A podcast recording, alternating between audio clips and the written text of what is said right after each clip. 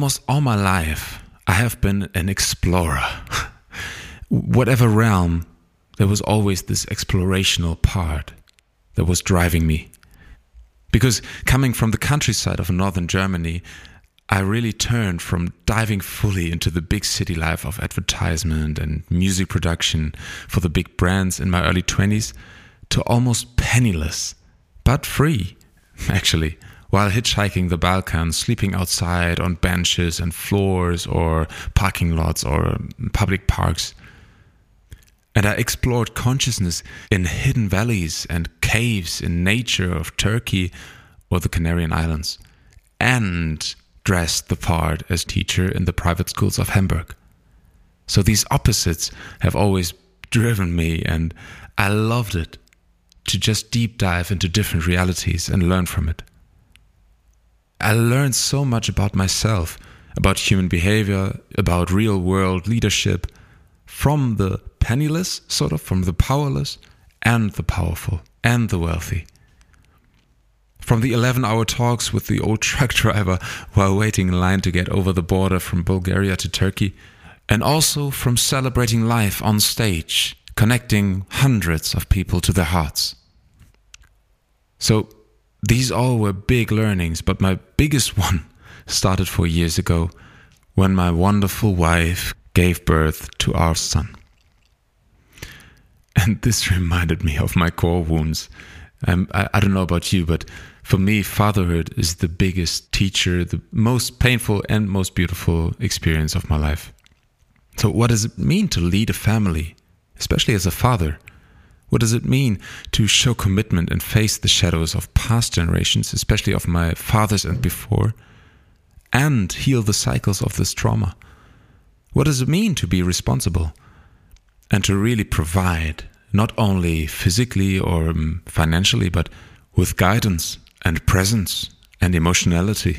And so I started to bring together all what I've learned, bridging the worlds of entrepreneurship and spirituality of making energetics practical and bringing together power and fulfillment.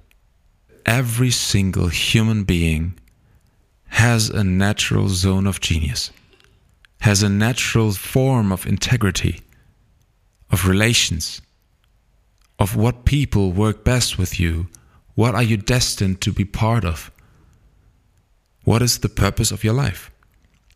And there is a unique purpose for me, for you, for everyone. And this has become my mission to bring you into alignment with your natural and unique form of genius. Whatever that looks like, that's very unique to you. And finding the right community for you because not everyone is made for the same style and form of community.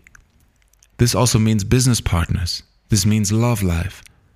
Because there is a code inside all of us that is unique to each and every human being. This is the secret ingredient to a fulfilling and abundant life. And I have experienced it so many times. So, yeah, here I am now a husband, a father, a brother, and son.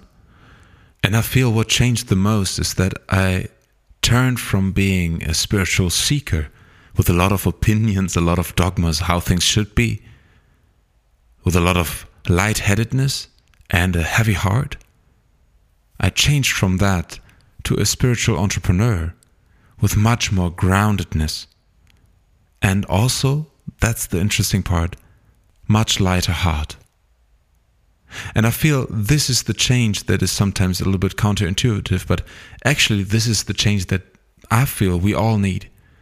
Taking on real responsibilities means carrying less weight, less drama, less trauma, less difficulties, less problems.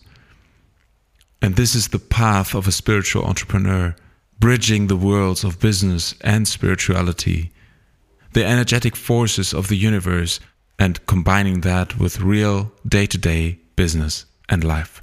Because everything is sacred, everything is part of the divine. So at last I feel like a fellow traveler exploring what it means to live from the heart of a leader. And this is also where the name comes from. Because We all carry a heart of a leader inside.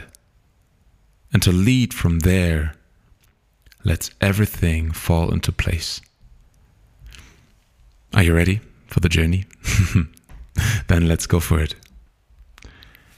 Welcome to Heart of a Leader. My name is Darius Dion Freund, and I'm so excited that this is starting now. I have envisioned this podcast for quite some time, and now it's happening. And my intention with this podcast is to give you a framework and to give you inspiration and impulses so you can tap into the core of your being, connect with it, and then also have the relations, business and private, that you are designed for.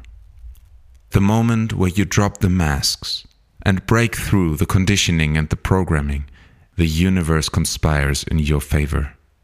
It's mind blowing and amazing what synchronicities are happening the moment where you choose to be authentically you. And even though authentic is a buzzword, it just means to not pretend anymore, to be honest and to be compassionate. And there we are at the core of this podcast. Because what are the qualities of a heart of a leader? For me, this starts with being able to turn inwards, to see that there is a lot of love inside of me. I am loved. You are loved. And then you can go through the layers of fear, the layers of shadows, and really see what's behind that. Because the moment where you are still in guilt mode, shame mode, low frequency mode, you cannot really see what's happening. And I'm inviting you with this podcast to go deeper, to go to the core of your being. Be so courageous to not stop where everyone else stops. Just because there are emotions that you don't want to deal with or transgenerational trauma, just go there because there are so many gifts. And one of the biggest gifts is you. And this is exactly how the first tool that I'm mentioning here works. So, this is the Gene Keys. The gene keys are a system to straightforwardly find what kind of deeper truth you have in your cells, in your body, in your mind, in your soul that you have not yet access to. And I use it in my mentorings, in my work a lot because the, these are universal and individual codes for human behavior and human conditioning so there's a profile where you have a unique set of gene keys.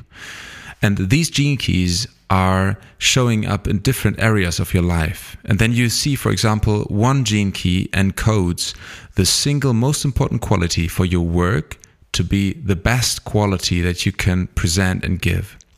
And then there's also a shadow frequency to that gene key that is showing the quality that undermines your work. Then there are other spheres, for example, for your health? What is your radiance coming from? What kind of roles do you have to put yourself in in order to fully thrive? Also, there are spheres for, for example, your work environment. What environment do you really need? And all these codes are there to trigger your truth, giving you the intuitive triggering to find your truth.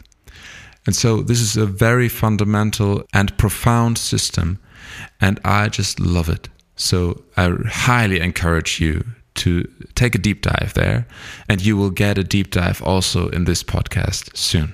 I promise. Because I know it's not about fixing the world, it's about, it's about starting with ourselves in order to create ripple effects into your families, into the communities, then the societies and I know from my heart that I want to start now. I don't know about you, but I want to start now with you here. So, my invitation for you send me a message, either text or voice, via Instagram or WhatsApp, and describe briefly what is the biggest challenge that you encounter right now in your life. And maybe you cannot say immediately what that is, but then take this question with you there is always a common theme There is always a pattern working underneath. So let me know, send the message, and then I'll explore what the gene keys or what other modalities there can be for you to unlock that door that leads to the alignment, to the clarity, to the heart of a leader. You have this heart inside of you. You have a clear and strong heart to have an impact and to create also an abundant life for yourself while doing this. Both is needed. Both is what I want for you. So share this to create a ripple effect in your community as well. Hmm. Thank you so, so much for spreading the word. I'm beyond grateful for that. So, how do we start today? By listening to the next episode. Hmm. Ready? Let's go. And real quick, in between these two episodes, just make sure you go to the podcast site and click on the subscribe or follow button so you always get notified when there is a new episode. That would be amazing for you and as well for the podcast so it gets recommended to others more easily. And it would be amazing if you would leave a five star rating or a rating of your choice for this podcast so this can grow and this message can get spread into the world. Thank you so, so much for that. And with that, you hear me in the next episode. From my heart to yours, Darius Dion.